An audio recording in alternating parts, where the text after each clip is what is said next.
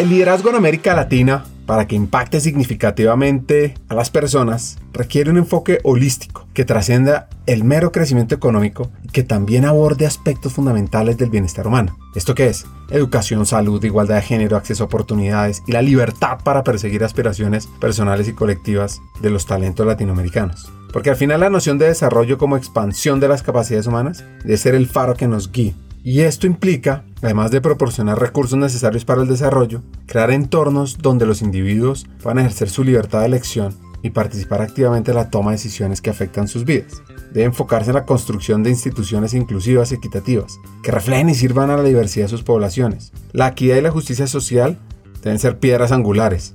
Y también que trabajemos juntos por erradicar la pobreza disminuir las desigualdades y promover un crecimiento inclusivo. Este episodio es un viaje sobre el autodesarrollo, la resiliencia, el mundo del talento en grandes empresas como Walmart y Bimbo, el desarrollo económico desde lo público y sobre todo el rol que cada uno puede jugar para generar un mejor mundo.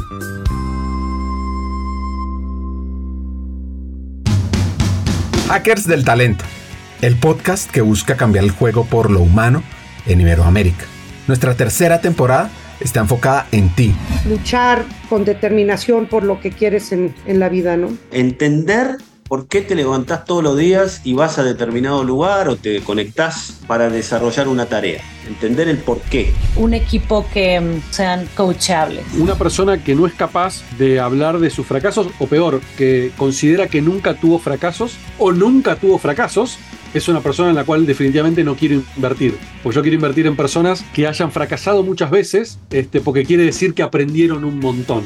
Cree en tu talento, tus capacidades, para que seamos parte clave de una región más competitiva, inclusiva, equitativa y próspera, donde juntos pongamos a las personas en el centro del mundo del trabajo. Nuestra responsabilidad es ayudar a líderes a que conecten su cabeza con su corazón. Porque es imposible hacer algo o tomar acción sobre una situación o sobre un problema del cual uno no es consciente. Esperamos que disfrutes esta tercera temporada porque va a ser una fuente de inspiración, unión, colaboración, aprendizaje, debate para la comunidad interesada en el talento a través de historias, hacks, reflexiones. Yo me leo a mí mismo para que no se me olvide lo que yo es que enseñaba. Sea fiel a eso que usted escribió y que reflexionó así. A mí me han dado un par de consejos muy buenos, prácticos. Uno, uno tiene que leer lo que escribe. Y hay otro que también es práctico, que no es tan filosófico, pero que también me ayudó mucho, y es que a la gente hay que recibirla. Y conversaciones con CEOs, líderes de talento humano, escritores, actores de cambio, vas a recibir múltiples ideas para evolucionar como persona como líder y para que tu empresa sea mejor. Soñar y pensar en grande es exactamente igual que hacer soñar y pensar en pequeño. Te invitamos a regalarte este espacio para ti, con conversaciones profundas y significativas que te harán pensar y te inspirarán a tomar acción. Únete a nosotros en este viaje para hackear el talento y juntos cambiemos el juego por lo humano, por un futuro fuera de serie.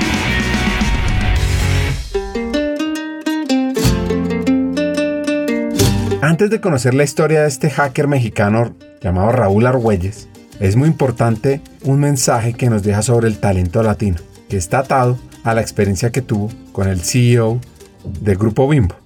Daniel. Yo creo que número uno, eh, en lo que yo pude observar es claramente una, una visión muy, muy global y transformadora de, de Daniel. O sea, Daniel sí es un fuera de serie como CEO este, yo mismo a veces le decía, pero Daniel, ¿por qué no consolidamos aquí ahorita lo que estamos haciendo y, ahorita volver a abrir, este, entrar a un nuevo país? No tenemos suficiente talento, no, no exagero, muchas veces nos faltaban ejecutivos que supieran inglés para poder enviarlos, que esa es otra gran, gran recomendación para todos los que son papás y que nos están escuchando, enséñenles inglés a sus hijos desde pequeño. Yo en Walmart y Bimbo vi gente muy buena, pero buenísima, que eran técnicamente los mejores y te dolía el corazón de que no los podías mandar a una experiencia internacional porque no tenían el inglés y que les faltaba esa.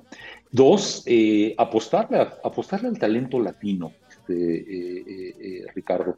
Nada más como, como reflexión, Daniel aceptó y al día de hoy, después de cuatro o cinco años, sigue teniendo un gran coach este, yo mucho le recomendé, le dije a Daniel, ¿por qué no tienes un coach porque tú eres CEO y eres chairman, este, y entonces eh, él tenía su board, tenía su eh, consejo de administración, su directorio al que cada tres meses le reportaba, pero en sí no, no había una figura como la que él había tenido con su tío cuando don Roberto Servit era el chairman. dije, ¿por qué no te buscamos un muy buen coach con el que tú puedas tener esas conversaciones difíciles y todo, ¿no? Etcétera.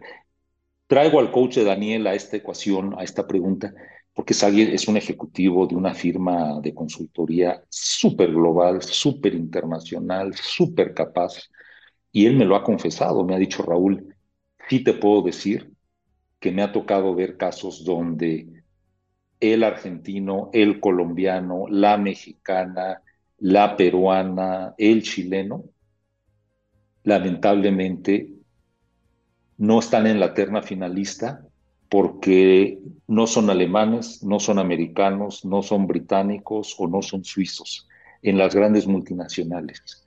Eh, entonces yo lo que te quiero decir, Ricardo, es, y esta es una visión mía, eh, eh, a mí sí me da gusto Bimbo, Cemex, las FEMSA, las empresas mexicanas, de cómo hemos logrado poner talento de toda América Latina. Tú, tú entras hoy a FEMSA, a Bimbo o a, o a Cemex y hay colombianos, hay brasileños, hay argentinos, hay venezolanos, hay mexicanos, que también los hemos mandado, estas empresas mexicanas, a todo el mundo y han sido muy exitosos. La gran pregunta eh, eh, es por qué, eh, por qué muchos de todos estos talentos no han estado allá. Y yo estuve un año, yo estuve todo, después de Bimbo me voy un año a España con Zurich Santander Insurance America en una empresa suiza del grupo Zurich eh, con los socios españoles de Banco Santander y me voy como Chief People Officer de esta, una empresa muy chiquita pero muy exitosa de estos dos grandes grupos, porque Zurich y Santander son monstruos de seguros y financieros. Y lo digo abiertamente y lo digo en público. Espero que no genere con mis amigos eh, de Zurich Santander eh, ninguna polémica, pero, pero sí me tocó observar muy ligeramente y tal vez de una manera un poco lejana, no de Zurich Santander, pero sí viviendo en España eh, de, de, lo que podría ser la valorización de, del talento del talento latinoamericano, ¿no? Entonces, eh, eh, yo creo que yo creo que los grandes grupos americanos, europeos, se enriquecerían mucho. Lo hacen ya y lo hace Zurich Santander también, que no se malinterprete mi comentario, pero de dar mucho más oportunidades al talento latinoamericano. Y Bimbo lo ha hecho, Cemex lo ha hecho, FEMSA lo ha hecho y muchas otras empresas, y creo que por eso les ha dado resultados. Este, y hay que confiar en la gente, hablando de hackers de talento, eh, hay que confiar en, en, las capacidades.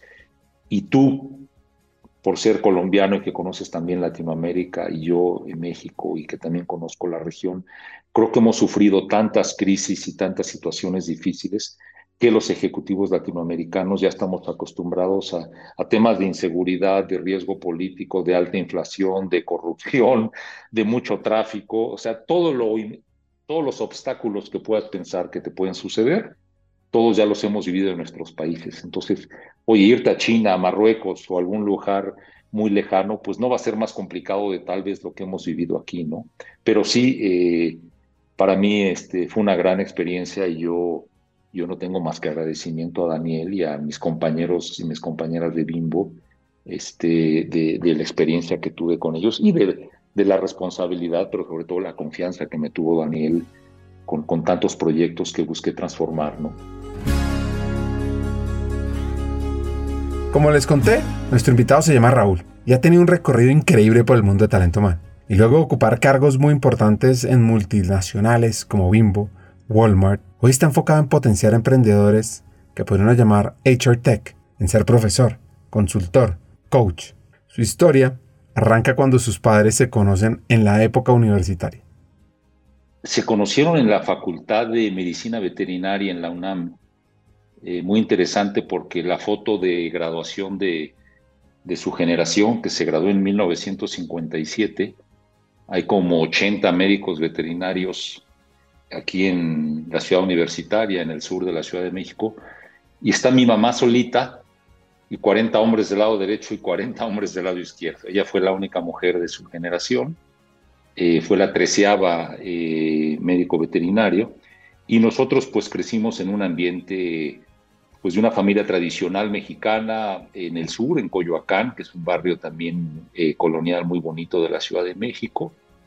Mis papás ambos ejercieron como médicos veterinarios. Eh, yo tengo tres hermanos hombres, somos cuatro hombres. Eh, ¿Y qué nos distinguió? ¿Qué me acuerdo de mi infancia? Pues yo te diría jugar mucho, te estoy hablando de yo tengo 60 años, hace, imagínate, hace 55 años la Ciudad de México pues era muy tranquila y en los barrios, eh, me imagino que en Bogotá también, en muchas ciudades, pues podía salir a jugar a la calle, a jugar a fútbol, a andar en bicicleta. Siendo puros hombres también, a lo mejor lo entiendes como latino, que luego yo lo viví con mi esposa. Mi mamá se apoyaba mucho en nosotros para todas las labores de la casa. Tradicionalmente en México, no sé cómo sea en Colombia, pero muchas de esas labores les tocan a las, a las, a las eh, hermanas mujeres, ¿no? Eh, eh, lavar los trastes, alzar la mesa, ayudar en aspirar, sacudir, hacer las camas. Entonces, muchos años después, cuando me toca liderar los temas de diversidad, inclusión integración en, Walmart, en Bimbo, este, temas de equidad de género, etcétera, yo la verdad es que lo aprendí desde muy, muy pequeño en casa porque tuve esa formación de mi mamá, ¿no? Y luego mi mamá siendo una profesionista eh, trabajadora de, full time, de todo el día, pues también me tocó ver eh, lo que implica y que hoy es una realidad tremenda en América Latina, ¿no? Yo creo que eh, yo lo vi mucho en Walmart y también en Grupo Bimbo, muchísimas mujeres, muchas de ellas cabeza de familia, porque sus esposos, parejas o migraron a Estados Unidos o se separaron y ellas verdaderamente sacando, yo creo que si hay estadísticas de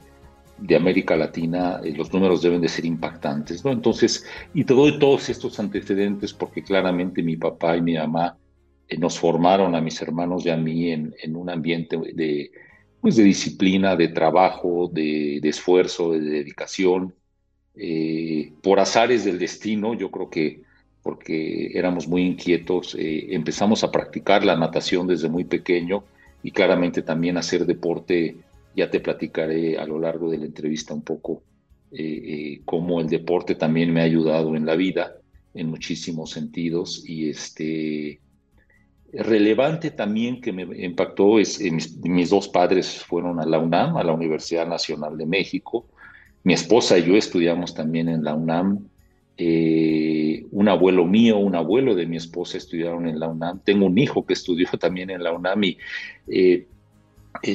también la, universidad pública, la educación pública a la que yo tuve acceso, este, creo que fue algo eh, relevante en mi, en mi eh, integración como, como eh, pues un ciudadano, un profesionista, el haber podido estar en contacto, pues cuando vas a, a una universidad pública en México y en Colombia y en cualquier parte del mundo, te permite también tener compañeras y compañeros de todos los niveles socioeconómicos y creo que eso te forma mucho social y de, civismo y de ciudadanía que en mi caso ha sido muy relevante, ¿no?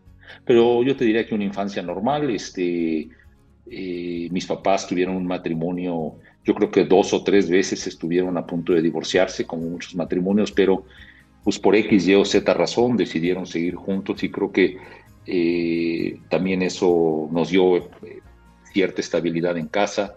Mi padre falleció hace tres años, mi mamá tiene 87 años, eh, sigue trabajando todos los días. Eso también este, creo que es un ejemplo para, para yo que, que ya estoy en la tercera edad.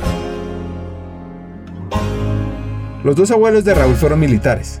Fue al colegio alemán en la primaria y en la secundaria al colegio suizo. Es decir, la disciplina y el orden la tiene presente. Además, por ese amor de sus padres por los animales, siempre había perros en la casa. Y como contó al comienzo del episodio, la natación lo marcó. ¿Y cómo fue ese proceso?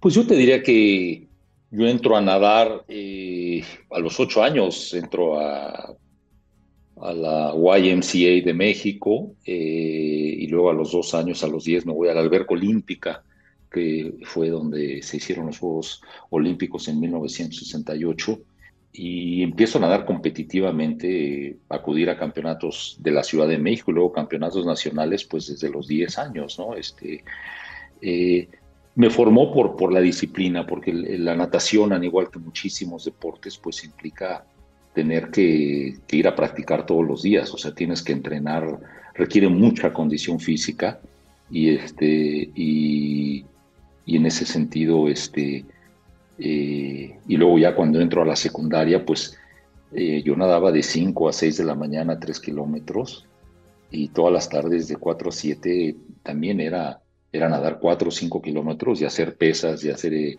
elasticidad. Eventualmente fui campeón nacional en, 100 metros pecho cuando estaba en la categoría juvenil A. Fui a unos campeonatos centroamericanos. Después, muchos años después, corrí dos veces el maratón de Nueva York. Lo terminé y luego hice triatlones y terminé haciendo un triatlón Ironman de distancia Ironman en Brasil, este, cuando cumplí 40 años.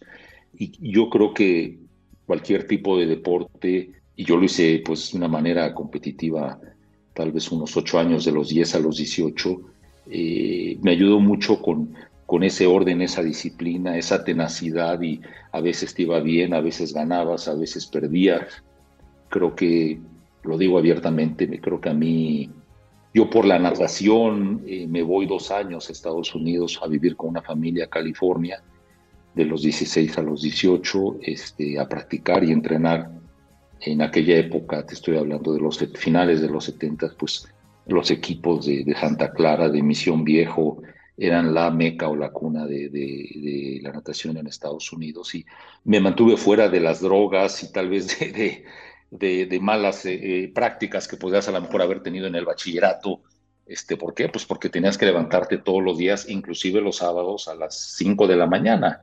Entonces no podías irte, eh, digo, tal vez si hubiera vivido en, Bogotá y hubiera tenido Andrés Carne de Res cerca, no hubiera perdido la, la, este, la emoción de ir a, a un lugar como ese, ¿no? Pero en todos los sentidos no le veo más que algo positivo al deporte. Hice muy buenos amigos practicando la natación, amigos que al, día de hoy sigo en contacto o sigo viendo. Y luego me sirvió, yo tengo dos hijos, tenemos mi esposa y yo dos hijos, uno de 32 y uno de 34, y también desde muy pequeños eh, les inculcamos, eh, yo les enseñé a nadar. Por, eh, yo fui campeón nacional en México a los 14 años, pero yo digo que aprendí a nadar cuando me fui a California. Este, como, como todo lo que hacen los americanos, yo la, la técnica de, cómo nadar los cuatro estilos, verdaderamente lo aprendí con un gran entrenador que tuve en Estados Unidos. Y luego me permitió eso, enseñarles a mis dos hijos a nadar muy bonito y muy bien. Y bueno, es como si esquías en nieve o si patinas o juegas hockey o haces básquetbol o haces ballet el tener buenos entrenadores, buenos coaches que te enseñan la técnica o si tocas piano o alguna otra, eh, alguna otra clase de arte. Este, yo tuve la fortuna de, de sí tener un gran entrenador en Estados Unidos que, que me ayudó y luego mis hijos, al día de hoy los dos siguen haciendo eh, deporte por, y, porque creo que fue algo que también yo les pude, y mi esposa y yo, eh, yo les enseñé, pero quien se sacrificó todas las tardes y quien durante muchos años yo estaba trabajando y viajando por todo el mundo en los trabajos que tuve, pero fue mi esposa quien, quien llevó mucho a mis hijos. Y hay muchas mamás seguramente que hacen esto en todo el mundo.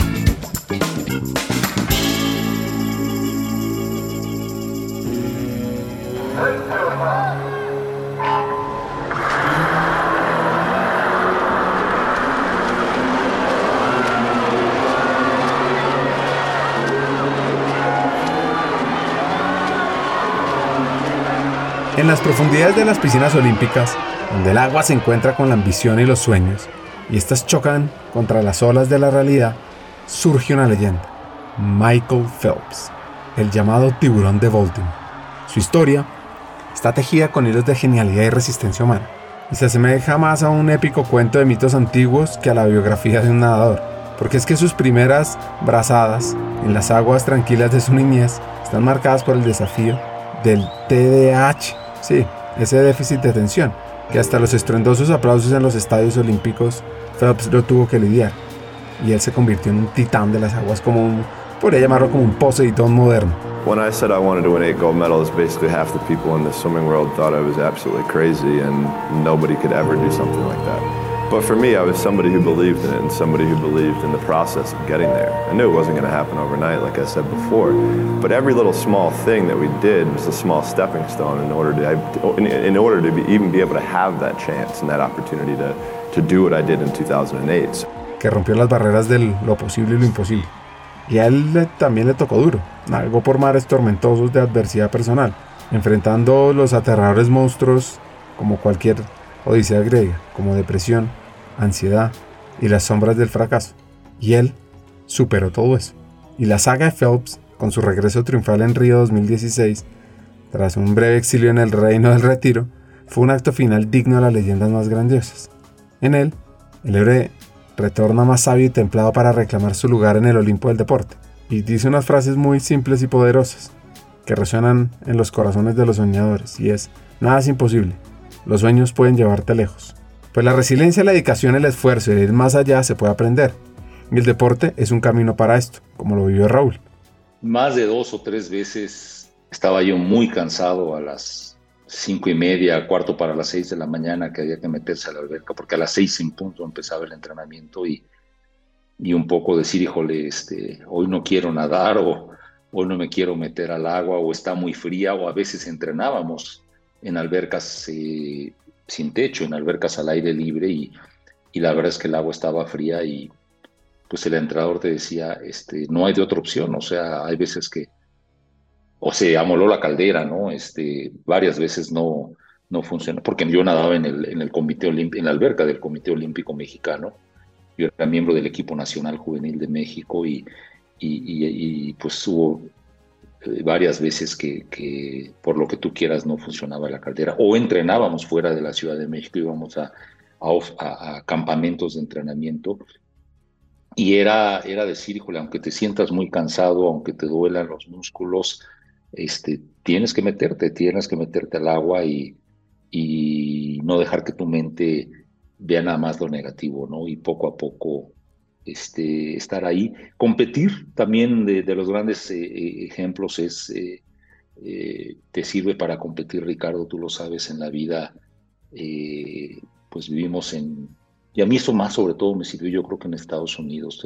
para mí mi experiencia como estudiante y como alguien joven que vivió en Estados Unidos y que practicó un deporte, este, y luego lo vi cuando fui a hacer la maestría a Stanford, eh, luego te les contaré una anécdota, pero como a todos los estudiantes de la Facultad de Ingeniería de Stanford, nos, extranjeros, nos, eh, nos dijeron, oigan, no se sientan mal, pero eh, la, la, cultura americana, el, el, espíritu americano es muy, muy, muy individualista. Este, a lo mejor ustedes vienen de países donde no hay tanta competencia, pero no es algo contra ustedes, ni es algo individual sientan eh, o, les queremos dar este onboarding cultural que van a este, sentir ustedes aquí en la universidad de que cada individuo americano es, es eh, en general creado para, para competir en todo. Y se premia y se valora y se reconoce como éxito aquel chico o aquel chica americana que por su esfuerzo, por su tenacidad y por su trabajo logra eh, temas académicos o temas deportivos porque también el deporte en Estados Unidos te consigue muchas becas, muchísimas universidades te aceptan eh, y te pagan toda tu colegiatura si eres pues muy bueno en algún deporte, este, pero eso fue algo relevante. Eh, mi esposa dice que yo paso muchas horas eh, nadando solo en un carril y dando vueltas, y lo que tú decías ahorita de, de nadar, tal vez, y me dice mi esposa, a veces a ti te hubiera ayudado practicar un deporte de equipo este, y yo sí creo que, que tal vez a lo largo de mi vida profesional, aunque siempre busqué ser muy equipo, eh, hacer mucho equipo con mis compañeros gerentes, directores o vicepresidentes, creo que sí tengo un espíritu muy, y bueno, luego corrí maratones y luego hice triatlones. Los tres deportes son totalmente individuales, ¿no? Individualistas. Este, este es algo que amerita una segunda entrevista o una segunda conversación, Ricardo. Eh, ¿Qué más me enseñaron mis entrenadores? Pues eso, yo te diría que la parte mental, la parte de resiliencia, de tenacidad. Cuando nadábamos relevos, también ahí sí la parte de equipo. Varias veces me pidieron que no nadara pecho en el relevo combinado, en el 4x100 combinado, sino que nadara mariposa. Yo también nadaba mariposa bien. porque esa era la mejor combinación para ganarle a X o a Y equipo. También este, lo hice. Y luego, pues la experiencia, ¿no? De eh, estando en un equipo como, como el que yo nadé, luego me fui al, al IMSS, al Instituto Mexicano del Seguro Social, que en aquella época, con Elson Vargas, un, gran entrenador eh, de natación en México, tenía el mejor equipo de natación y ahí convivías con gente muy, pero muy, créeme lo que muy humilde y también convivías con gente de un nivel socioeconómico altísimo y que lo que nos unía era no cuánto dinero o no dinero tenía cada familia o cada nadador, era eh, quién entrenaba más y quién destacaba en la competencia y eso en viajes y en entrenamientos diarios creo que también para mí fue formativo, fue muy, muy formativo.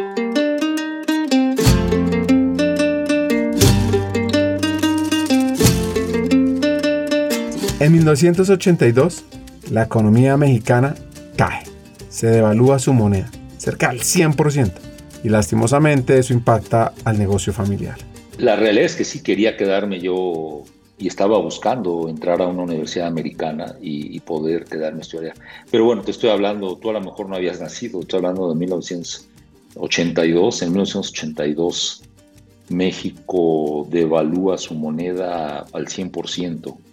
Pasa, eh, hay una gran, gran, gran crisis, se llama la crisis del tequila, y hay un colapso económico y financiero en México brutal. A nivel de la crisis financiera del 2008, que hubo en Estados Unidos este, y en los mercados financieros mundiales.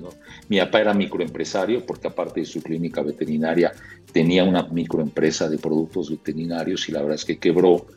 Eh, yo no era, era, buen nadador, pero no tan bueno para tener una beca deportiva en, en, alguna universidad de Estados Unidos. ¿no? Este, yo creo que hubiera sido más por la parte académica que me hubieran aceptado, pero claramente eh, en ese momento eh, México nacionaliza los bancos el primero de septiembre del 82, José López Portillo, un presidente que tuvimos, eh, y del de, durante tres meses no hubo dólares en la economía mexicana, tuvo, tuvo que venir toda una reestructura financiera del Banco de México, fue, fue algo muy complicado. Entonces yo, yo me regreso en diciembre del 82 este, a México por la situación eh, macroeconómica del país, pero también la, la situación eh, microeconómica pues, de mi familia, ¿no? Este, y la verdad es que un poco también mi entrada a la UNAM, eh, yo tenía, me hubiera gustado estudiar tal vez en el TEC de Monterrey, que tiene una gran, siempre ha tenido una gran carrera de, de ingeniería industrial y de sistemas. y, y, la verdad un poco voy a la UNAM porque me queda cerca de casa ahí en Coyoacán eh, pero también por el factor macroeconómico. ¿no? yo no me sentía a gusto pidiéndole a mi papá el, tener que apoyarme económicamente con una colegiatura cuando yo sabía pues, que su negocio estaba quebrado y que tenía muchísimas deudas con el banco y que había un entorno complicado en, la situación macroeconómica de México. ¿no? Al final también la vida te va enseñando, este, Ricardo, no sé qué opines tú y muchos de los que nos vayan a escuchar, pero como que la vida, las cosas van pasando por algo y todo termina, se termina acomodando y aunque en un momento dado lo sientes algo muy delicado, muy profundo y te puede doler o te puede angustiar, eh, mi experiencia es que, que, si actúas de buena fe y ves las cosas de manera optimista y positiva, las cosas este, terminan siendo bien. ¿no? Paremos un segundo acá, reflexionemos, pongámonos en los zapatos de Raúl, en esa comprensión empática. Imaginémoslo a él pensando en su futuro, en evolucionar, en poner en práctica esa resiliencia de nadador, a que no saben lo que sucede en ese momento, por quedarse en México y no ir a Estados Unidos, pues imagínense que decide emprender. Termino armando una microempresa con mi hermano, que él vivía en Estados Unidos, con Elson Vargas, este, iniciamos una empresa de, con otro hermano de, artículos deportivos y un socio americano que vivía en Los Ángeles y durante 10 años eh, tuvimos la microempresa más importante importadora y fabricante de los gogles para natación, de las gorras, de los trajes de baño. Empezamos con la marca Spido, que es una marca muy conocida eh, que usaban los, y usan los nadadores olímpicos. Luego introdujimos en México la marca TIR, T-Y-R, de, Steve Furniss, que fue un nadador olímpico también, con Arena, que es otra marca muy conocida también, y luego una línea que se llama AMF Voigt, también durante 10 años fuimos sus fabricantes, y por eso ingeniería, porque yo estudio ingeniería industrial en la UNAM y me meto mucho lo que hacen los ingenieros industriales, ¿no? Un poco procesos productivos, manufactura y todos los elementos de poder ser digo, de ver una visión integral de un negocio. Yo por eso me puedo casar a los 22 años, porque yo era un microempresario y tenía, yo toda la carrera en la UNAM la estudié de 7 a 9 de la mañana y de 6 a 10 de la noche en las tardes y de 9 a 6 yo trabajaba a tiempo completo en una microempresa de la que yo era socio y, gerente y que me permitía combinar muy bien mis estudios con, mi trabajo. Entonces, esos son así como que los pilares de, mi parte este, formativa, educativa. Ingeniería industrial, eh, como que es una carrera que te da toda la parte estructural de, una visión de ingeniería, las matemáticas, la física, toda la parte cuantitativa, pero en la parte de negocios, en la parte de marketing, planeación estratégica, recursos humanos, finanzas, por lo menos así lo dan en la UNAM, te da una visión integral eh, pues para manejar, para estar en muchas áreas. ¿no? Y tengo muchos amigos ingenieros industriales que han sido CFOs, Chief Marketing Officers, que son CEOs, que están en áreas de planeación estratégica, y también como yo, que eventualmente terminamos en, en People, en capital humano. Entonces, como que tuve una formación integral muy, muy interesante, muy completa. Y claramente, mi, no, mi esposa, 38 años de casados, pero nos hicimos novios a los 18, tuvimos cuatro años de noviazgo, y yo no estaría al día de hoy platicando contigo eh, si no fuera por mi esposa. Ella durante 42 años ha sido mi gran amiga, mi gran pareja, mi gran socia. Muchas veces a mí, imagínate, lo que me ha ganado el ego por los puestos que he tenido, por, por las posiciones que tuve en el gobierno y luego en Walmart, en Bimbo, en Zurich Santander. Y mi esposa siempre ha sido la que me, me ha dicho, oye Raúl, no flotas, no vuelas, no eres Superman, pon los pies en la tierra y, este, y, y sé un poco, no dejes que tu ego te gane, ¿no? Y muchas veces el ego me ha ganado y me he metido en problemas. Como cualquier humano, pues no soy perfecto, y, claramente ha sido mi gran pareja de vida a lo largo de 42 años.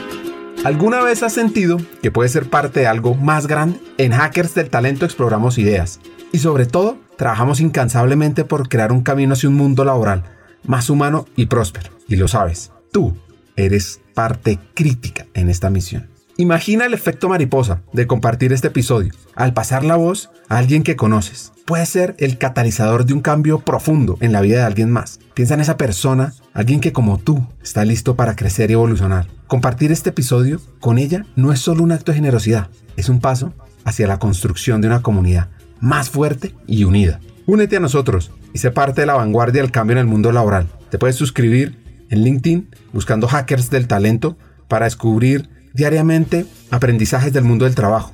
Además, si ingresas a nuestra página web hackersdeltalento.com, te esperará nuestro newsletter Cartas al Talento, lleno de hacks y reflexiones semanales. Y recuerda, cada pequeña acción cuenta. Al unirte a nosotros, más que escuchar un podcast, estás activando un movimiento. Estás formando parte de una transformación global. Estamos aquí, listos para avanzar. Te quiero hacer una pregunta. ¿Te sumas a nuestra misión de transformar el mundo laboral en un lugar donde todos podemos prosperar? Pues bueno, continuemos juntos en este emocionante viaje y sigamos escuchando el episodio. Recuerda, tu presencia es el cambio. Luego de estar cuatro años juntos, ennoviados, se casan, se gradúan después. Se casaron a los 22 años, muy temprano. Y su primer hijo nace a los 26. Por el lado empresarial el negocio va bien. Él era el socio ejecutor, vendían cerca de 2 millones de dólares en la época y por ese momento conversando con los socios sus sueños, decide parar e irse a hacer un MBA. Lo aceptan en tres universidades y él acepta ir a Stanford en el momento de una ola de negocios. En esta etapa del episodio le recomiendo poner mucha atención a la idea de negocio que creó a comienzos de los 90. En aquella época las dos empresas emblemáticas eran Hewlett Packard y Intel, como bien lo dices. Eh, Sun Microsystems estaba también en auge. Apple, no me lo vas a creer, pero Steve Jobs había dejado Apple y se había ido a construir una empresa que se llama Next, NEXT, y dentro de una de mis clases nos toca ir a visitar una pequeña fabriquita donde se hacían las computadoras Next. Eh, y el CEO de en esa época de Next era, era, era Steve Jobs. ¿no? Estoy hablando de 1991. Eh, no existía Internet todavía en 1991. En Hewlett Packard, dos de mis amigos de la India trabajaban en HP, el otro en Oracle. Y cuando te platicaban del intranet que tenían en Hewlett Packard y cómo se comunicaban entre ellos por emails en ese intranet, yo no lo podía creer. Y de veras se mandan ustedes mensajes por computadora, sí.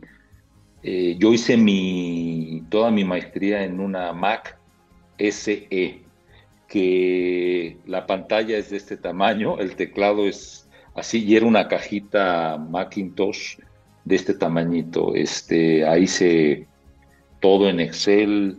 Yo tomaba clases en la escuela de ingeniería eh, donde venían los MBAs de Stanford a tomar clases con nosotros, la clase más padre fue el emprendedurismo en, en, alta tecnología, Entrepreneurship in High Tech, donde a lo largo del año hacías un business case y al final del año venían venture capitalists, muchos ex Stanford, todos los de, de, todos los de Palo Alto y Menlo Park, todos los VCs de, de esa zona venían a escuchar y de ahí salieron proyectos como son Microsystems y algunos otros. Este, entonces era bien interesante porque los del MBA eh, les gustaba meterse a esta clase y hacían equipos también con ingenieros y buscaban hacer planes de negocio que fueran interesantes, ¿no? El mío fue bien interesante, no, me tomo 30 segundos, no me lo vas a creer y los radioescuchas no me lo van a creer, pero no había internet y nuestro, con, con mis dos amigos, dos de la India y un americano, nuestro caso de negocio fue cómo usar tipo lo que hoy es Google Maps para poder eh, ofrecer a quien usara esta información detalles de restaurantes, de hoteles, de gasolinerías y todo eso. Sí, sí. Claramente ni, digo, no teníamos la visión ingenieril ni de lo que después eventualmente sucedió Google, pero mis amigos de la India que estaban en Hewlett Packard ya se imaginaban que hacia allá iba a poder hacer todo esto, ¿no?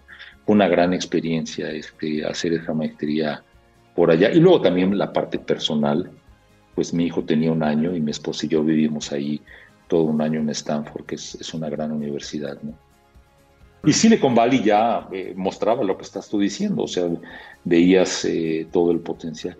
Y una gran, gran, gran empresa que también eh, implica eh, eh, un caso de negocios, lo que fue Hewlett Packard, ¿no? lo que implicó Hewlett Packard para todo el desarrollo. Y la escuela en sí, la escuela de ingeniería de Stanford, donde se desarrollaron este, y le, pues muchas de las empresas que estamos hablando, ¿no? empezando por Google. Y tú sabes que en, el mundo de los negocios el timing es todo, ¿no? Y hay veces que muchas tecnologías se adelantan a su tiempo o, o, no, o, no, o no hay todos los elementos para poder en un momento dado cerrar el círculo de qué es lo que le da el soporte, ¿no? claramente en esa época no había, no había los celulares que tuvieran eh, pues eh, la conectividad de geosatelital, que, que, que, todo lo tuvieras en un celular este, sin ningún problema, ¿no? Pero por ahí fue una gran experiencia. Estoy convencido de que al menos la mitad de lo que separa a los empresarios exitosos de los no exitosos es mera perseverancia decía Steve Jobs cuando hablaba sobre persistir y resistir frente a los desafíos, algo que él mismo experimentó durante sus años en Next. Ser el hombre más rico del cementerio no me importa. Ir a la cama por la noche diciendo que hemos hecho algo maravilloso, eso es lo que importa, terminaba de decir él. Pues esto está muy ligado a las preguntas que se estaba haciendo este hacker mexicano. Abrió mi mundo en todos los sentidos, ¿no? Y, yo creo que desde mi último mes hablo con mi esposa y le digo, híjole, voy a regresar a la, a la empresa, pero ya con muchas más inquietudes, ¿no? Decir, bueno, ¿qué, hago yo después de todo lo que había aprendido? ¿Qué hago para tecnificar esta empresa, para crecerla, para buscar un socio estratégico, para desarrollarla, para venderla, en fin, etcétera, ¿no? Y, regreso a trabajar en ella, este, yo te diría con, con, un poco más de frustraciones de las que me hubiera gustado, porque yo hubiera querido eh, implantar mucho de lo, que, de lo que yo aprendía ya. No sé, bueno, conozco Colombia este, eh, y tal vez muchos de los radioescuchas que nos van a escuchar en América Latina, pero Tú sabes que en nuestros países, eh, Ricardo, es muy difícil ser emprendedor, es muy difícil ser empresario. O sea, todo es cuesta arriba, ¿no? Es, como si corrieras un maratón siempre de su vida. Eh, todo el entorno de seguridad, el financiamiento, los bancos, leyes laborales, logística, aduanas, transporte, como que no se combinan para que tú puedas ser un empresario exitoso, ¿no? Entonces yo trabajo casi un año, no menos, de, julio que regreso a marzo, y por un referido, un compañero mío de la Facultad de Ingeniería UNAM que estaba trabajando en el Ministerio de Economía, te, te estoy hablando de 1900 91 y inicios de 92, en ese momento se estaba negociando el Tratado de Libre Comercio de América del Norte, el, famoso TLC. Carlos Salinas era el presidente y el ministro de Economía de México estaba platicando con los americanos y los canadienses para negociar el Tratado de Libre Comercio. Un gran amigo mío, mi mejor amigo, eh, estaba en el Ministerio de Economía y, y existía el Banco Mexicano de Comercio Exterior, que era un poco el, eh, pues el Banco de Desarrollo y el organismo promotor de las exportaciones de México, Bancomex, que luego se, se hizo por ahí eh, con México. Pero bueno, estaban buscando un gerente que viniera del sector privado, que hablara buen inglés y que pudiera ayudar a llevar las oficinas de, Norteamérica, ¿no? de Estados Unidos y Canadá. Entonces yo entro, me entrevisto, eh, decido dejar la empresa. Mi papá había demostrado que podía un poco llevar y teníamos ahí una contadora general y teníamos un buen gerente de ventas y dijimos, los tres socios hablamos y yo les dije, oigan, yo tengo 28 años, soy joven, este, hay una buena oportunidad. Bancomex era en esa época una, de, una joya del gobierno mexicano, era uno de los tres bancos de desarrollo más importantes y sobre todo la labor que se hacía en el área de, de promoción internacional, pues era eh, era algo bien relevante. Entonces para mí fue... Y luego con quien iba yo a trabajar, pues era un, gran ingeniero industrial del TEC de Monterrey, que luego hizo su, eh, un programa este, en la escuela Kennedy, estuvo en el, en, el programa de, de Mid Career, de, de, y hoy, hoy en día, 30 años después, es un gran amigo mío, un gran mentor. Para mí también trabajar con alguien tan brillante como él, eh, era muy... Y en esa época también, eh, en este gobierno de Carlos Salinas de Gortari, este, Ricardo, la gente que estaba en el Ministerio de Economía, en el Ministerio de Relaciones Exteriores, en el Ministerio de Hacienda, en todos los ministerios era gente muy capaz. La verdad es que todos tenían, digo, algunos muy arrogantes, con una gran soberbia y arrogancia intelectual, pero era, era un gabinete eh, de gente muy capaz, muy profesional, eh, la gran mayoría muy buenos servidores públicos, entonces también me atraía poder entrar al servicio público. Estuve ahí 12 años, una gran experiencia. Bancomex fue fundado el 8 de junio de 1937, cuando el presidente era Lázaro Cárdenas, con el objetivo de promover y desarrollar el comercio exterior mexicano. La apertura al público se dio cuando el banco abrió sus puertas al público un 2 de julio de 1937 en su sede en la calle de Gante número 15 en el centro histórico de la Ciudad de México.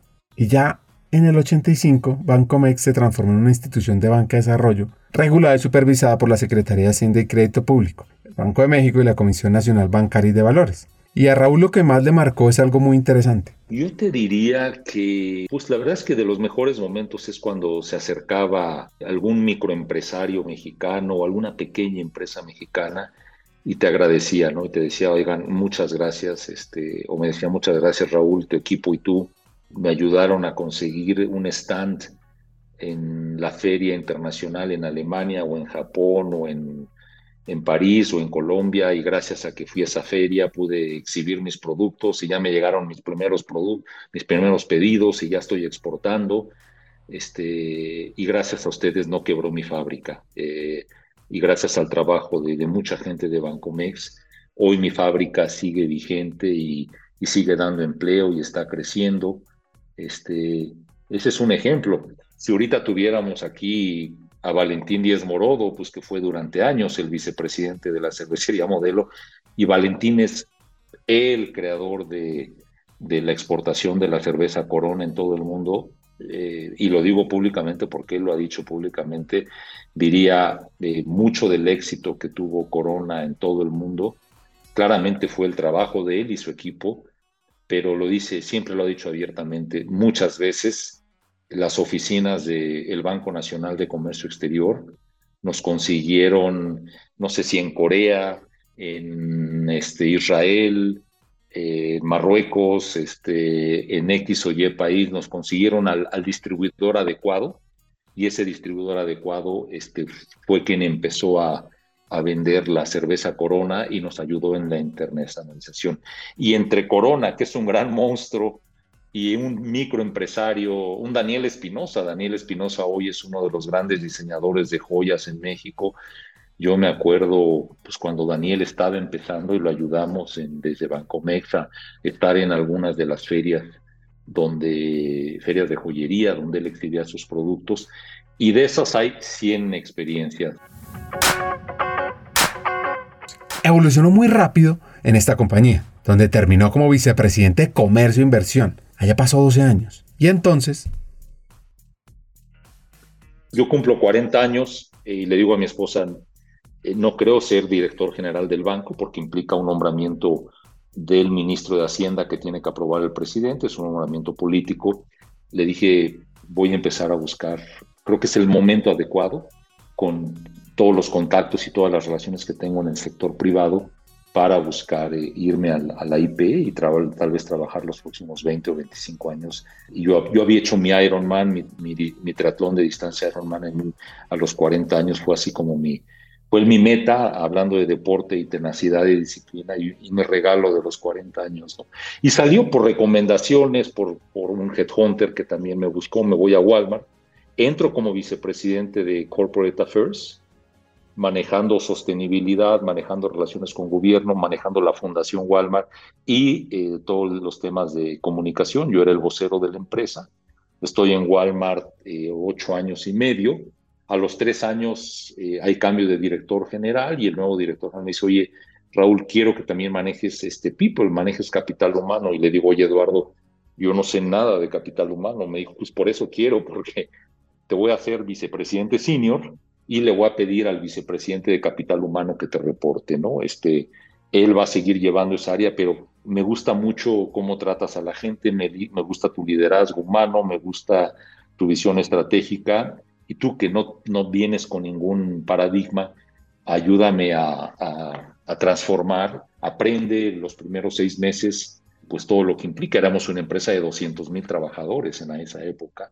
Y sí, tomé también el área de people y ahí al final yo salgo de Walmart haciendo 75% people y 25% el área de, de capital humano, ¿no? Y, y, bueno, tu programa se llama Hackers del Talento yo creo muchísimo. Talent matters, como dicen los americanos.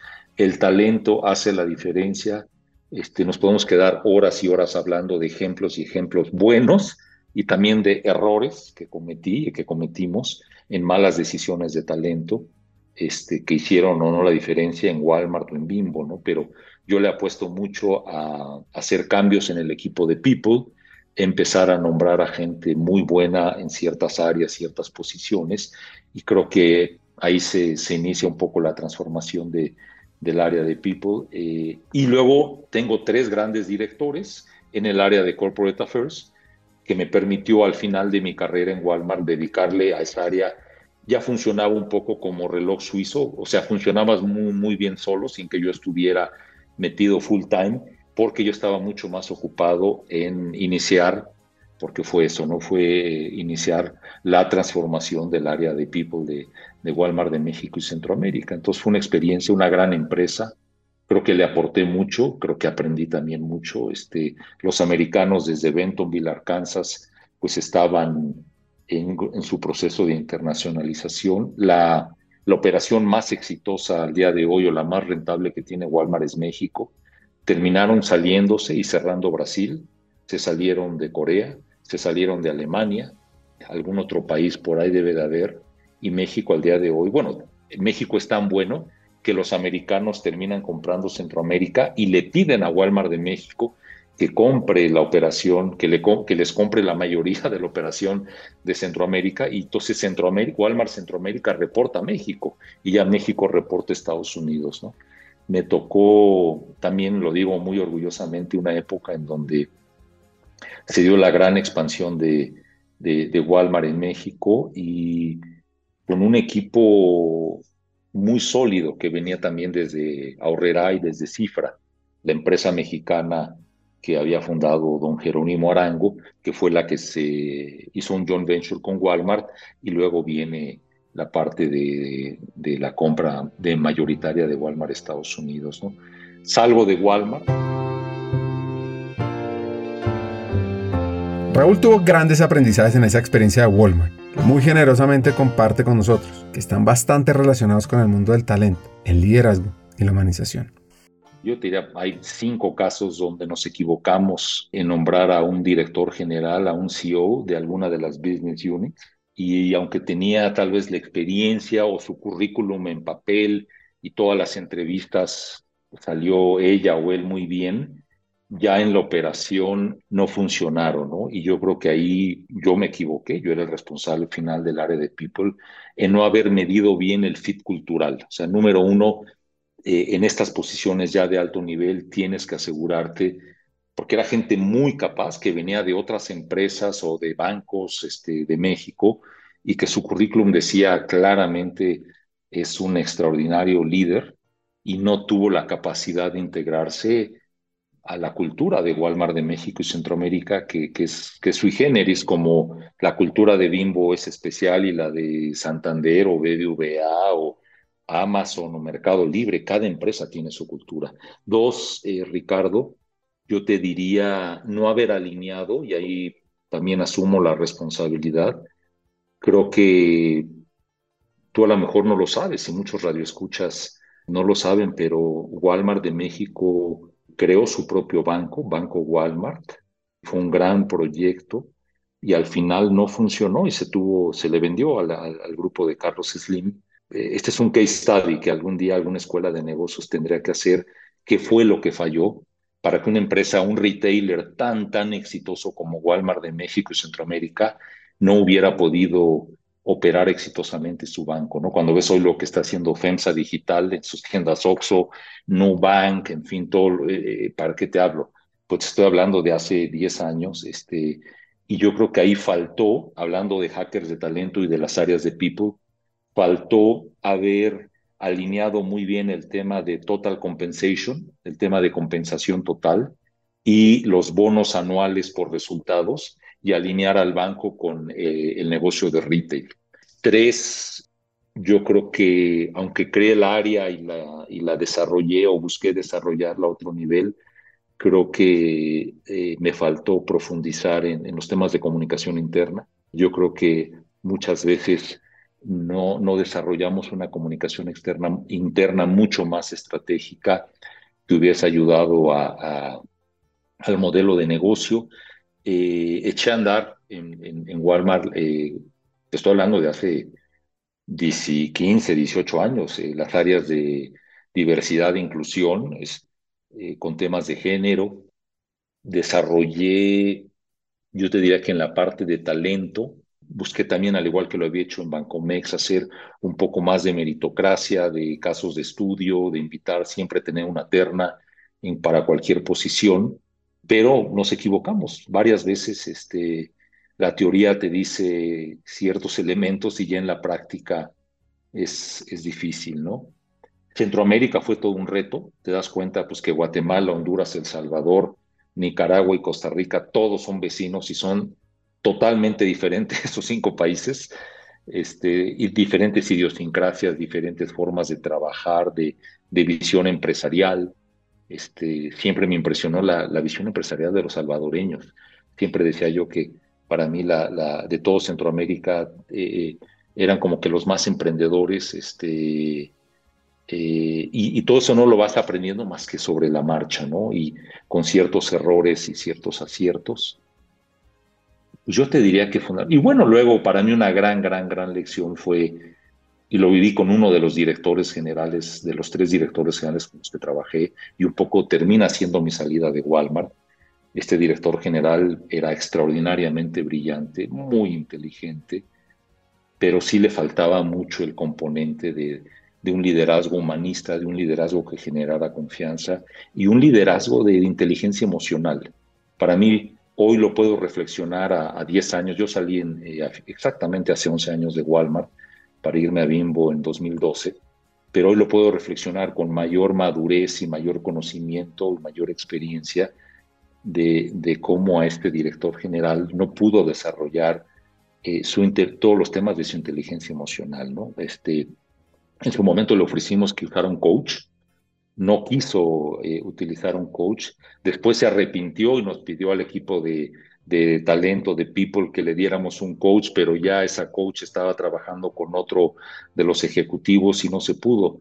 Y hoy que eh, soy asesor, consultor y trabajo con, y trabajo como coach y tengo una práctica privada de, coach ejecutivo para CEOs o vicepresidente. Eh, soy eh, inversionista ángel en, en, en, Bonum Coaching, que es una empresa que está democratizando el coaching en México, basada ya en, Miami.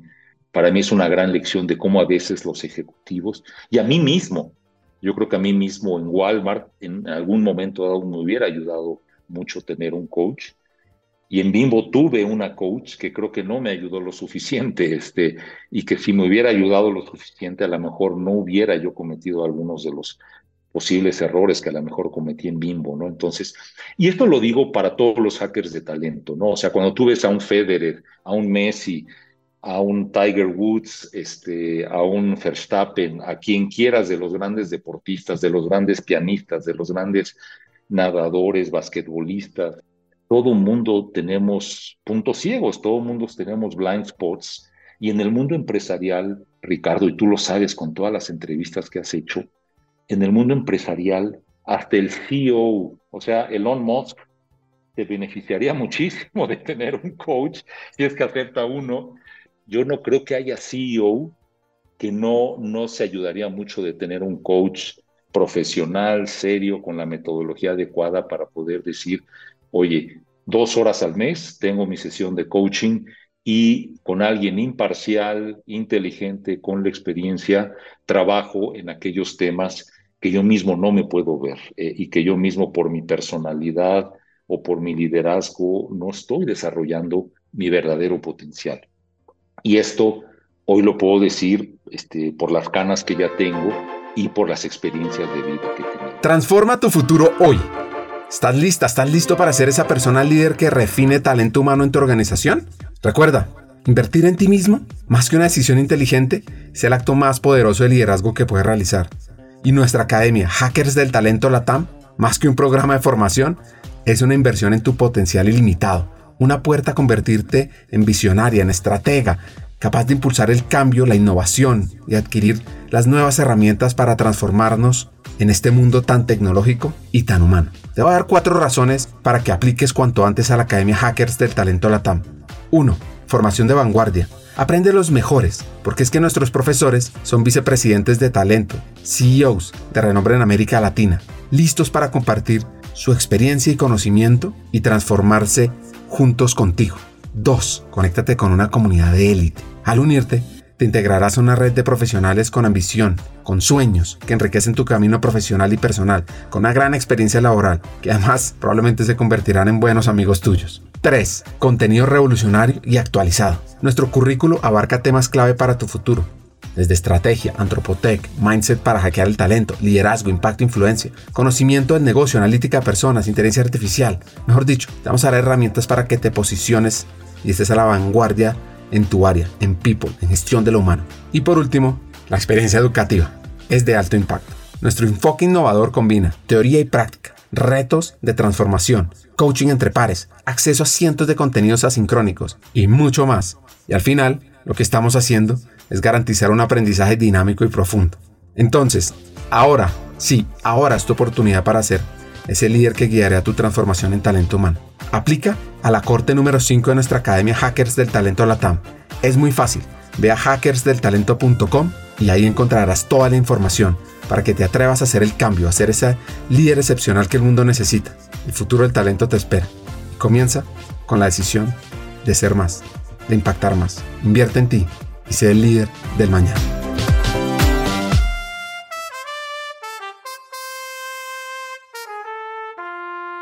El ascenso del grupo Bimbo, desde sus humildes inicios hasta convertirse en una potencia global, es un relato de audacia estratégica y visión empresarial. En el corazón de su crecimiento estuvo una combinación de expansión geográfica inteligente y diversificación de productos. Primero empezó por todo México, estableciendo una red de distribución que se convertiría en una de las más grandes del mundo. Luego, mirando más allá de sus fronteras, comenzó a conquistar mercados internacionales. Primero en los Estados Unidos y luego en América Latina, seguido de Europa, Asia y África cada nueva adquisición, cada mercado entrado era como una jugada maestra en un juego de ajedrez global, expandiendo su imperio mientras mantenía una cuidadosa atención a las necesidades y gustos locales. Paralelamente, el grupo diversificaba su cartera de productos, yendo más allá del pan de caja para incluir bollería, galletas, dulces, snacks, adaptándose continuamente a las preferencias de los consumidores. Y en este viaje Bimbo no solo creció en tamaño, también en sofisticación, invirtiendo en innovación y tecnología, adoptando prácticas sostenibles, asegurando así su lugar no solo como líder del mercado, sino como pionero en la industria. Pues vamos a conocer sobre su llegada a Bimbo. Eso sí, antes, ¿cómo fue el proceso de salida de Walmart?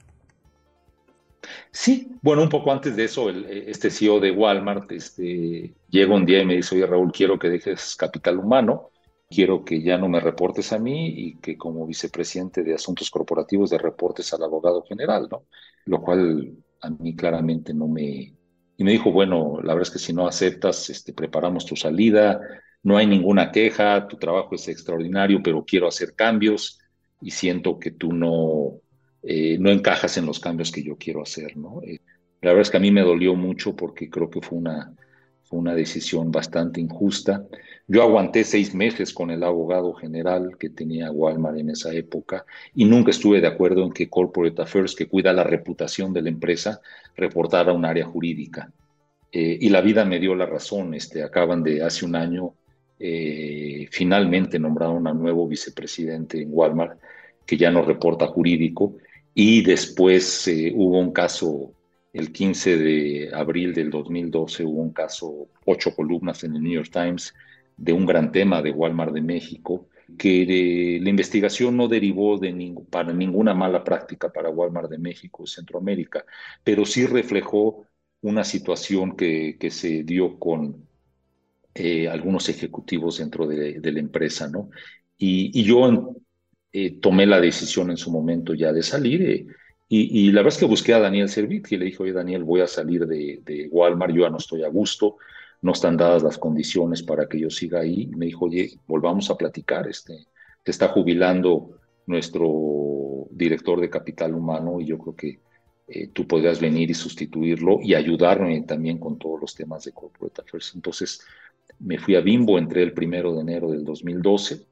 En Bimbo estuve siete años y medio. Este, muy contento, eh, un gran, extraordinario, extraordinario CEO Daniel, pero verdaderamente extraordinario, y también un gran empresario, porque él representa al final del día a las cinco familias, que son las eh, familias que tienen el control de Grupo Bimbo.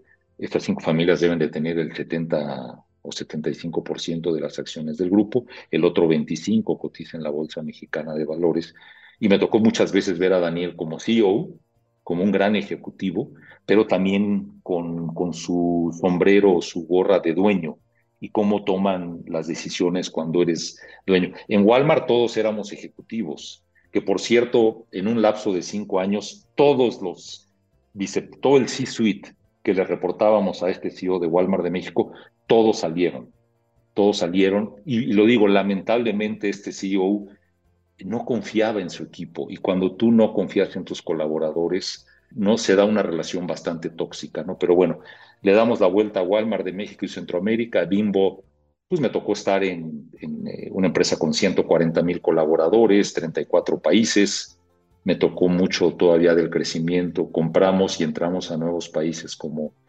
como Canadá, como Marruecos, como India, consolidar o buscar consolidar países tan lejanos como China, este, operaciones muy difíciles como Brasil, este, muy exitosas como Colombia, que tú conoces, eh, consolidar Estados Unidos. Bimbo tiene 50 fábricas en Estados Unidos.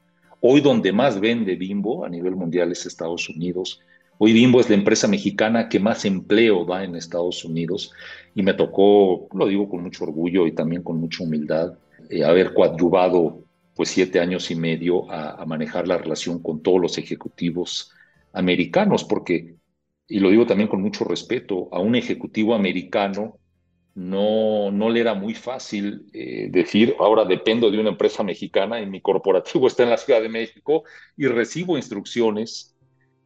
¿Y cómo tomas la cultura de Bimbo, una empresa que tiene 80 años en nuestro país o 78 años en México, y cómo, cómo tomas todo lo bueno de la cultura de, Bimbo México y lo llevas a países tan, tan cercanos como Estados Unidos, pero tan lejanos como Argentina, Brasil, Marruecos, la India o Reino Unido?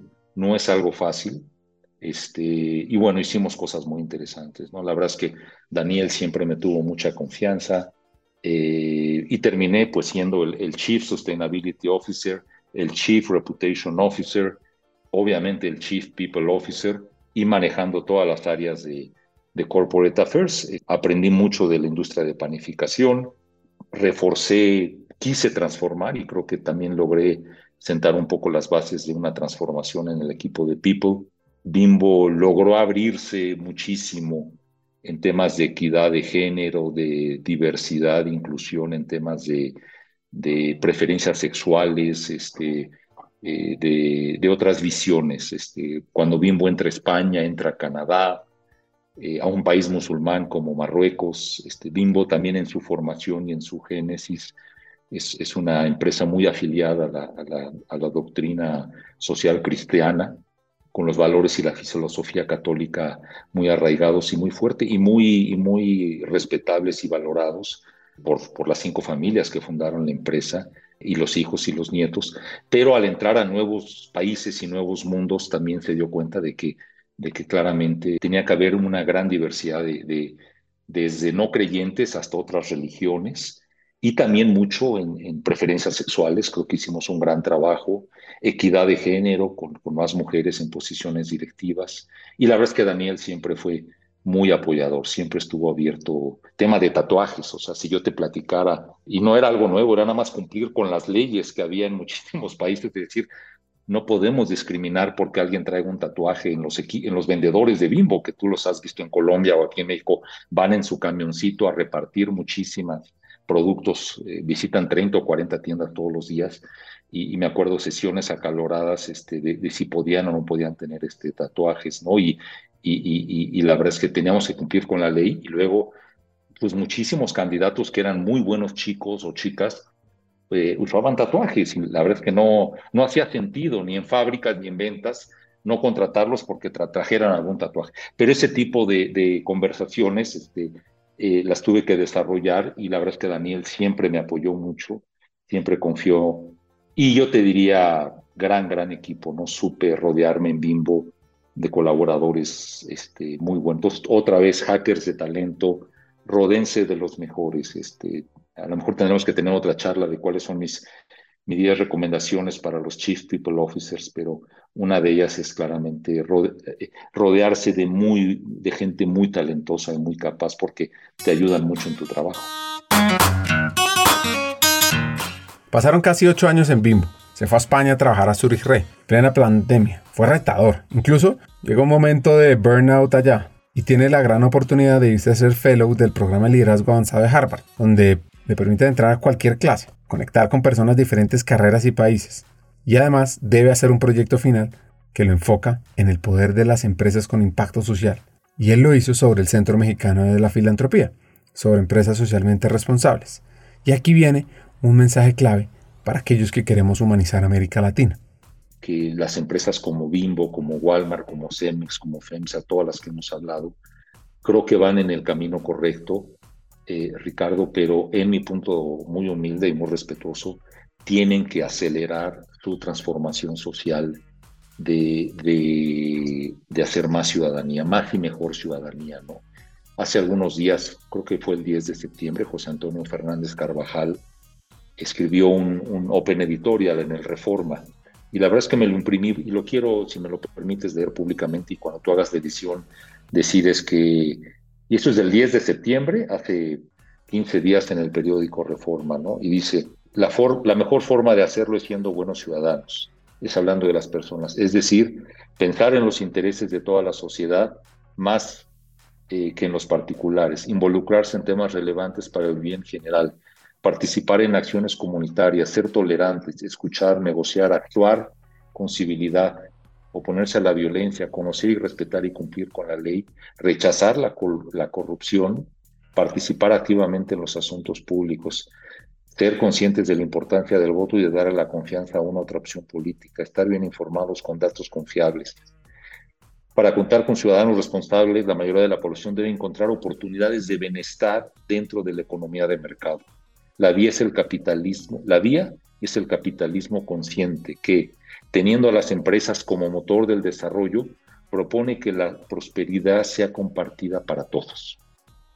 Yo creo que el gran reto que hay en toda América Latina, sobre todo en empresas mexicanas, colombianas, chilenas, pero también las multinacionales, es cómo se desarrolla más y mejor ciudadanía corporativa en nuestros países. Y como bien dice José Antonio Fernández Carvajal, cómo eh, se da más prosperidad compartida y se da este capitalismo consciente. Y que no nada más sean máquinas de hacer dinero para que haya muchos dividendos para los accionistas. ¿Cómo logras que ese éxito financiero tan grande que han tenido las empresas que hemos mencionado, todo eso se pueda reflejar en, en un más y mejor acompañamiento social para los cientos de miles de trabajadores. Y claramente ahí los Chief People Officers que nos están escuchando, para mí tienen que ser la conciencia de sus CEOs. Y cada vez que puedan, Ricardo, en las juntas semanales o las juntas mensuales del comité directivo, del comité ejecutivo o en las juntas del directorio de cada tres meses, el Chief People Officer tiene que volverse una gran conciencia social de su CEO y de las empresas para decir, eh, busquemos desde, desde, el, desde el, ámbito de la empresa eh, un poco predicar y buscar y luchar lo que escribió José Antonio Fernández Calvajar, que son ideas de don Eugenio Garza Sada, el fundador del TEC de Monterrey y el fundador de todo el grupo FEMSA de hace 100 años. Este, porque esto nos va a ayudar también a blindarnos de políticos muy populistas que hay en toda la región. Este, y otro día en otra entrevista hablaremos de meritocracia, porque con Michael Sandel tomé dos o tres clases sobre lo que implica, eh, acaba de escribir un gran libro sobre la meritocracia, lo que implica la suerte. Este, yo creo que yo he, trabajado muy duro, me he desvelado muchísimo, Ricardo, pero, pero tú y yo nada más por haber ido al colegio alemán, tú en Colombia y yo en México, venimos con ciertos privilegios del código postal donde nacimos y de los entornos familiares, ¿no? Entonces, eh, la meritocracia, y yo lo aprendí, lo tengo que decir yo siempre, y mi esposa se ríe de mí porque llevo muchos años diciendo, yo soy un self-made man y todo lo que logré y lo que he logrado ha sido por mi gran esfuerzo, dedicación, trabajo y desveladas, etcétera. Pero cuando ves mi historia de vida, pues claramente vengo de una familia de clase media con muchas oportunidades y desde el color de mi piel en México es una. Hoy en, hoy en día en toda América Latina hay gente muy capaz, pero tal vez gente muy humilde y con, con un color de piel eh, eh, diferente tal vez eh, de, de, lo que puede implicar oportunidades y que yo creo que los Chief People Officers en las empresas y los comités directivos tienen que valorar cómo ayudamos, al, hablando de hackers de talento, cómo ayudamos al talento en toda la región de América Latina, independientemente de la situación del código postal en el que nacieron nuestros colaboradores y del color de su piel o de todos los temas de, diversidad e inclusión que deberíamos de tomar. ¿no? Es, es un tema que no sé mucho todavía, pero que por lo que vi en Harvard el año pasado quiero poco a poco meterme. Y hoy que soy mentor pues, de jóvenes como, como Pato Bichara, como Ricardo Widmer de, de, de, de, de Bono Coaching, este, hay una agrupación que por Harvard los conocí que se llama Míticas Incubadora, de, cuatro jóvenes mexicanas, mujeres de 30 años que están promoviendo los temas de género dentro del, sector público de México. Y, todo esto lo hago pro bono porque aprendo mucho de estos jóvenes, pero me da gusto ver que son emprendedores. Tú debes de conocer muchos emprendedores. Yo creo que América Latina va a cambiar si estos jóvenes, estos startuperos que tú y yo conocemos, que tienen entre 25 y 35 años y que hoy en día operan en la región, tienen una visión empresarial eh, eh, de capitalismo consciente y de todo lo que estamos hablando, ¿sí me entiendes? Yo le apuesto mucho a que esos jóvenes emprendedores tengan una visión transformadora y de veras desarrollen todo el potencial que hay en América Latina. Y en eso me quisiera dedicar los próximos 10 años. Muchas gracias Raúl por este mensaje, por estas ideas tan importantes. Espero que podamos seguir impactando y como dices, aceleremos el impacto social desde talento humano. Claro, la pregunta es cómo podemos hacerlo. ¿Cómo los vicepresidentes de talento, los CHROs, los CEOs se deben involucrar en cerrar las brechas sociales, en reducir la pobreza? Esta pregunta es muy, muy, muy, muy relevante. Y te voy a decir lo que yo hice en el 2018 cuando ganó eh, el presidente López Obrador las elecciones en México. Esto fue en julio del 2018, yo todavía estaba en Bimbo. A mí desde mi posición de asuntos corporativos me había tocado también pues coordinar todas las acciones de Bimbo eh, en los temas de la campaña política. Y en Bimbo México en esa época éramos 80 mil colaboradores, hombres y mujeres, únicamente en México. Los otros 70 mil estaban o, o 60 mil fuera del mundo. Y le dije a Daniel, Daniel, la estadística no falla. Este, si López Obrador ganó 53% de la gente de más de 18 años votaron por él, tenemos que presuponer que de los 80 mil que trabajamos en Bimbo, el 53% que son mayores de edad votó por López Obrador. Y le dije, como Chief People Officer, me gustaría contratar, que me autorices dos posiciones nuevas y contratar a dos sociólogos y, y poder y poder empezar a, a, pedirle a estos dos sociólogos que visiten las 30 fábricas de Bimbo en México, que hablen, que entren a los centros de distribución, a centros de venta y poder hacer un trabajo un poco más profundo. Eh, contestando tu, tu, tu pregunta en concreto, yo les diría a los, a los Chief People Officers que, que nos están escuchando, Ricardo, que no tengan miedo de, de hacer algún programa piloto, tener en sus equipos uno un buen sociólogo y de poder conocer eh, la parte social y la parte humana mucho más a profundidad de sus empresas. Este, yo, yo lo primero que hacía cuando visitaba cada fábrica de bimbo en todo el mundo era meterme a los vestidores, era meterme a las regaderas, era meterme a los sanitarios, era ver, porque como, como estaban los, los eh, vestidores, los lockers, este, los sanitarios, las regaderas, un poco entendías también cómo estaba el clima y el ambiente laboral. Bimbo tiene sindicatos en todas sus fábricas en todo el mundo.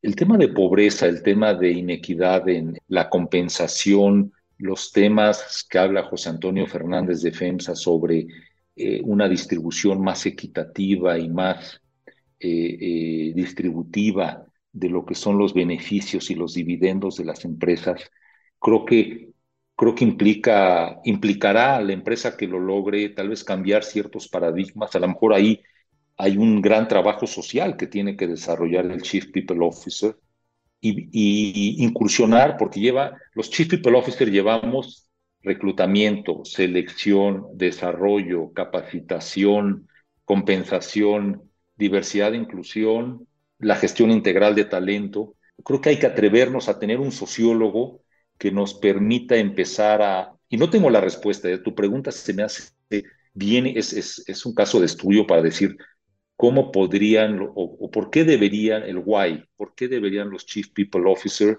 desde su trinchera, desde, a lo mejor puedes armar un día de estos un, un este, una mesa redonda, una masterclass, un, un eh, pues sí, una mesa redonda con cuatro eh, o, cinco chief people officers y, y, y, armar ahí una discusión a ver qué ideas podríamos tener de, número uno, si deberíamos o no hacerlo, preocuparnos por la pobreza desde la posición de chief people officer, qué acciones podríamos llevar a cabo, qué proyectos pilotos podríamos manejar, qué tipo de información deberíamos de poder compartir entre empresas Este, porque claramente eh, un triunfo como el de López Obrador, como el que hubo en tu país, este, en Colombia, como el que hubo en Perú, como el que hubo en Chile, este, eh, todo está relacionado también con el entorno laboral y el entorno de los obreros en las fábricas, en los centros de venta, en los centros de distribución.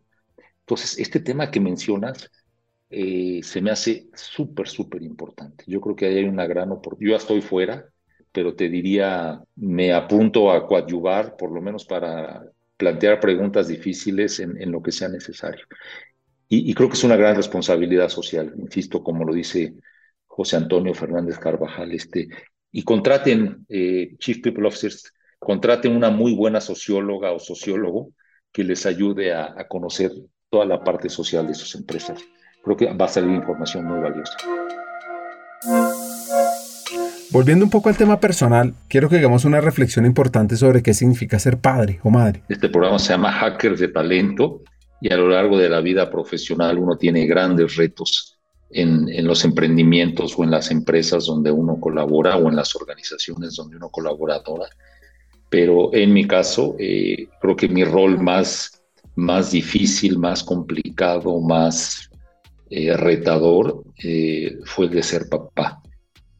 Y sí, hoy me siento tranquilo y, todo va de maravilla, pero sí hubo años en donde, pues por todos mis viajes y por tanto tiempo que, que yo le dedicaba a estar en las empresas o en las organizaciones donde estuve, creo que no tuve, tal vez la cantidad sí, pero tal vez no la, no la calidad de tiempo que yo hubiera querido con mis hijos.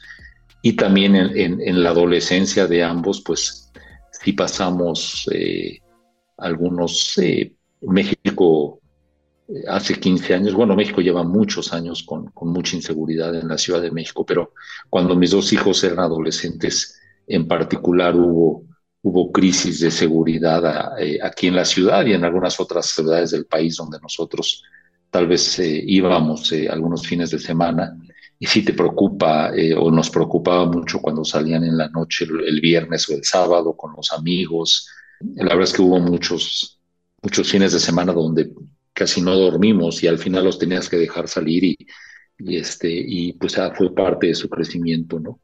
pero hoy, hoy viéndolos eh, tan comprometidos, los dos son comprometidos con su carrera, los dos tienen, uno estudió historia, historiador, eh, estudió historia y luego periodismo, el otro estudió negocios internacionales, eh, hacen trabajos completamente diferentes, uno trabaja en una organización sin fines de lucro, el otro trabaja en una startup, una fintech súper comercial y, financiera.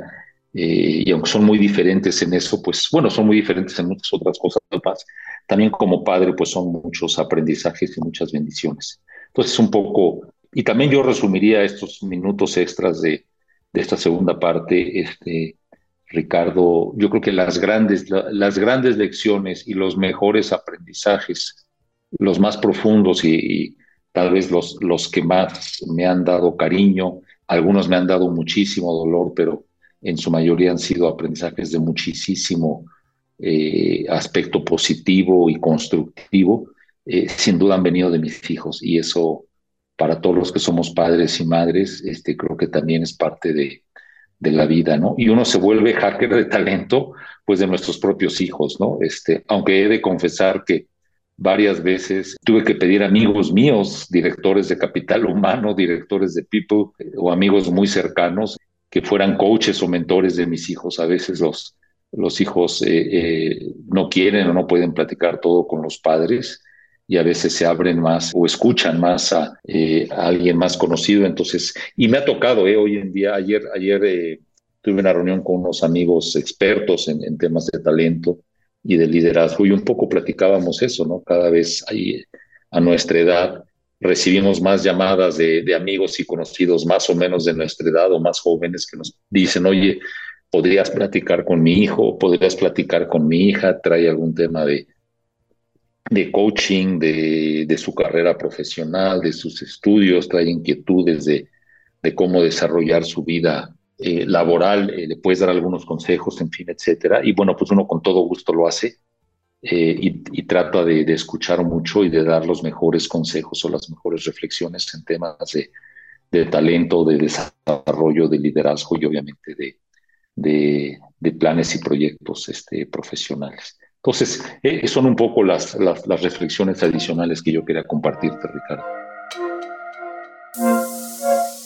Como les conté antes, Raúl vivió un momento de burnout estando en España, de agotamiento absoluto.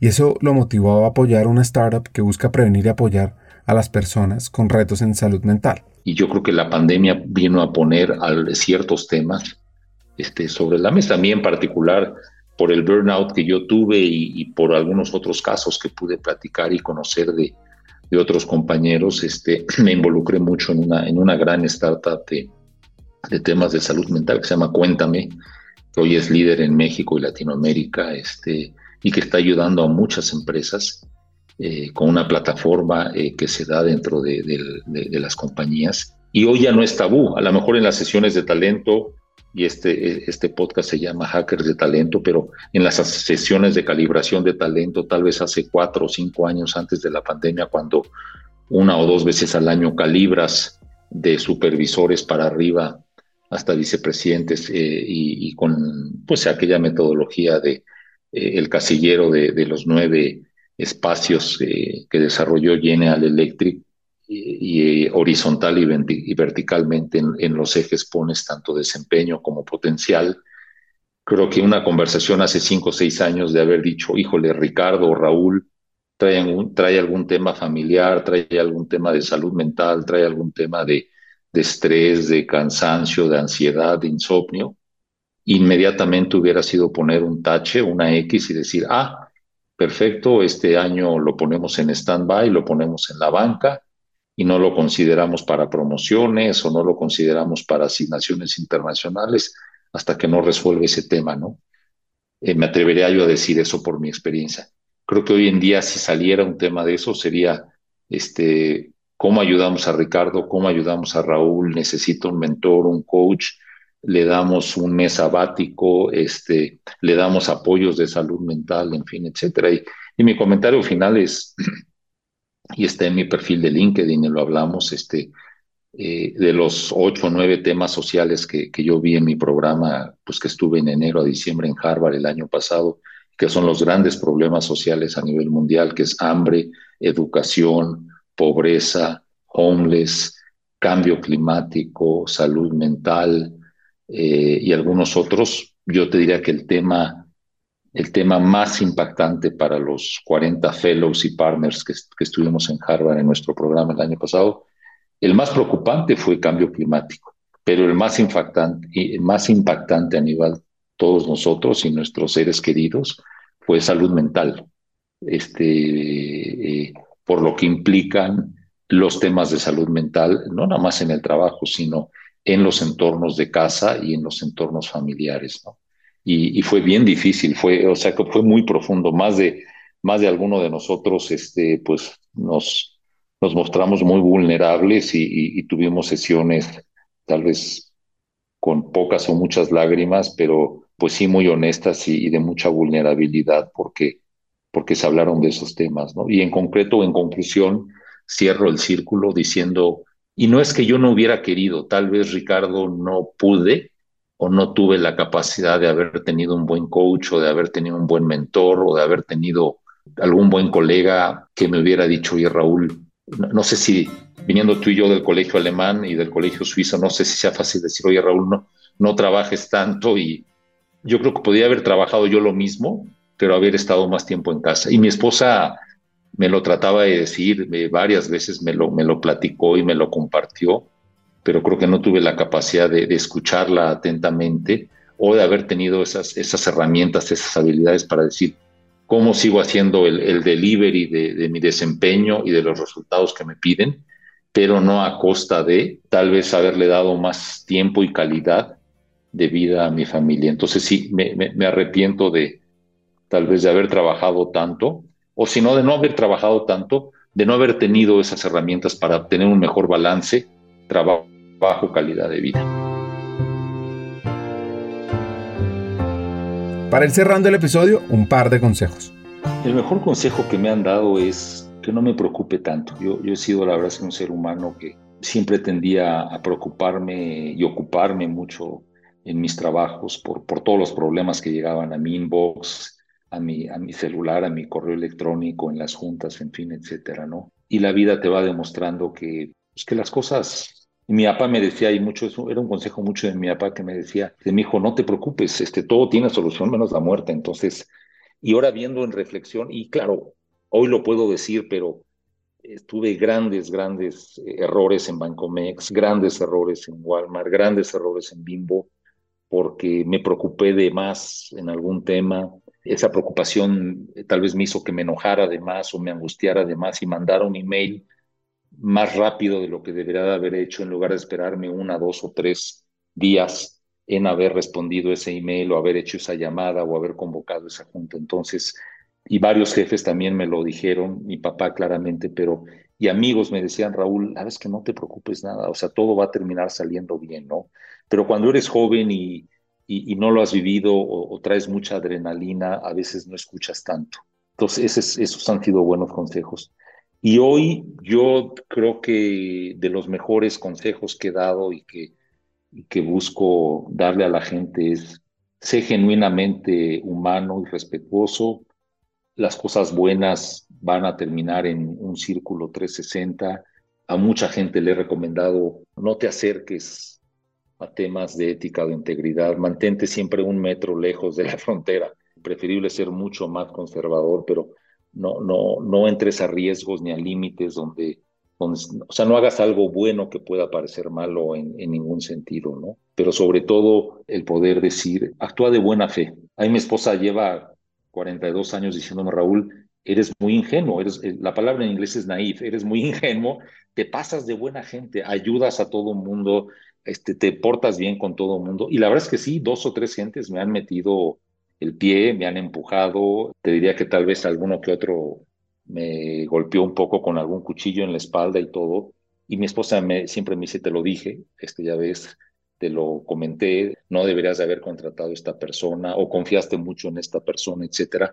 Pero sabes que, Ricardo, eh, al final yo creo que nos llevamos la forma en, con, con, la decencia y con el humanismo con el que tratamos a la gente, ¿no? Este, y yo hoy me he encontrado en el aeropuerto gente, pues claramente que no me acuerdo de ellos, pero gente de Bancomex o de Walmart o de Bimbo, sobre todo de Bancomex, que me dicen, este, oiga, ingeniero, usted obviamente no se acuerda de mí, pero usted alguna vez me dijo esto o pasó esto o nos comentó esto en una junta o, o gracias a usted que hizo concursos, yo logré concursar y me pude ir a tal oficina o pasó esto, en fin, etc. Y para mí eso es lo más valioso, ¿no? Entonces, yo creo que sería algo. Y dos, por, por ser hackers de talento, yo les diría, el mejor consejo que yo le diría a todos los, los radioescuchas es, búsquese, búsquense siempre un mentor, a mí en Walmart y Bimbo, mis dos mejores mentores fueron los Chief Financial Officers, el, financiero de Walmart y el financiero de Bimbo, dos grandes amigos que al día de hoy tengo, siempre me...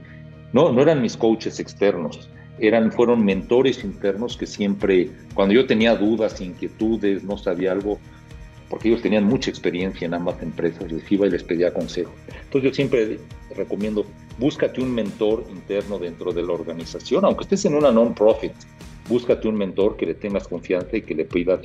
Y si puedes buscar tener un coach, también pídelo, porque a veces queremos cargar todos nosotros en la espalda y nos llenamos de piedra a la espalda y un coach te va un poco a ayudar a decir, oye, esta piedrita no la tienes tú que tener en tu espalda, empieza a quitar esas piedras y uno llega a la conclusión de que sí, la es que no tengo por qué yo solo cargar con todas las piedras. Este, y también hacer deporte, que, que te puedo, o sea, es un consejo que siempre le digo, aunque sea, aunque sea caminar 30 minutos al día, pero salgan a hacer deporte, ¿no? Este, esos son los consejos que he recibido y los que doy al día de hoy. La historia, el recorrido, los logros y retos superados además de su visión de impacto social, hacen este un gran episodio con Raúl Argüelles. La verdad es que disfruté mucho escuchándolo, conversando con él. Hubiéramos podido grabar tres horas más. Y aquí van mis tres hacks, que están difíciles de seleccionar. El primero, el impacto de talento humano debe trascender el mundo corporativo y llegar al campo social. 2. América Latina cuenta con un talento fuera de serie Contemos sus historias, conectémonos para apoyarnos como región. Y tres, la salud mental es algo en lo cual debemos involucrarnos activamente para que las personas estén bien, las familias mejor y la sociedad más saludable. Hasta un siguiente episodio y sigamos hackeando el talento.